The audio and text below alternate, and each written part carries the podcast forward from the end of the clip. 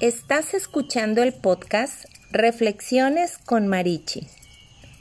Fue por amor. Juan 3:16, 17 dice así, porque tanto amó Dios al mundo que dio a su Hijo unigénito para que todo el que cree en Él no se pierda, sino que tenga vida eterna. Dios no envió a su Hijo al mundo para condenar al mundo, sino para salvarlo por medio de él.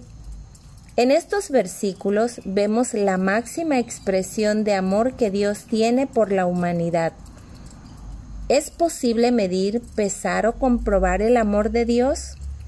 En Efesios 3:19 menciona, en fin, que conozcan ese amor que sobrepasa nuestro conocimiento para que sean llenos de la plenitud de Dios.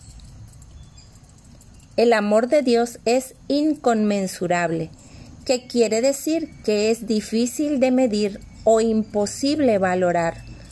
Fácilmente podemos calcular el valor de un auto, una casa, un terreno, joyas, pero nos resulta imposible medir o pesar el gran amor de Dios.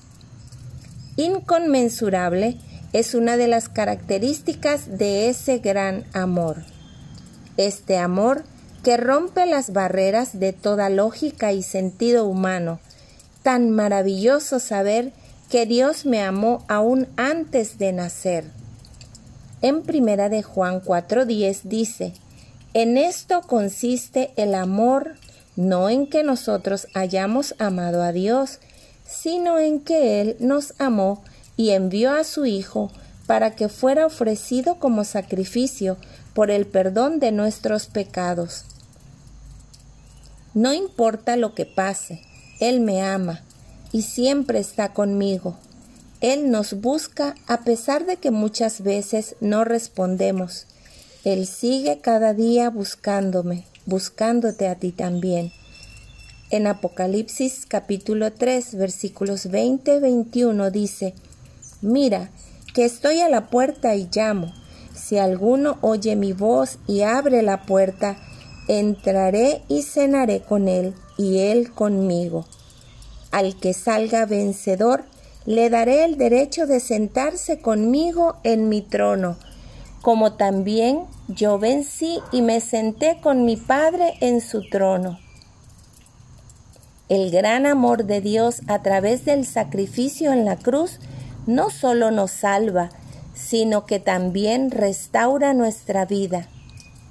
¿Qué has estado pasando en tu vida que tal vez puedes sentirte roto, descosido, tratando de ocultar tus características y pesares?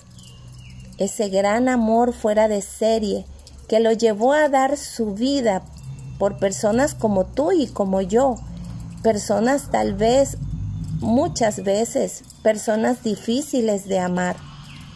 Para el ser humano puede ser eso y que se pueden sentir incomprendidas. Pero mira que en Lucas 5, 31 y 32 menciona, no son los sanos los que necesitan médico, sino los enfermos, les contestó Jesús. No he venido a llamar a justos, sino a pecadores para que se arrepientan.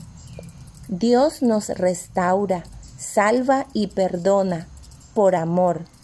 Aun cuando nosotros no le somos fieles, Él permanece fiel, ya que muchas veces volvemos una y otra vez a esa vida de pecado, hacer lo malo delante de sus ojos, y Él nos sigue amando. Segunda de Timoteo 2.13 dice, si somos infieles, Él sigue siendo fiel, ya que no puede negarse a sí mismo.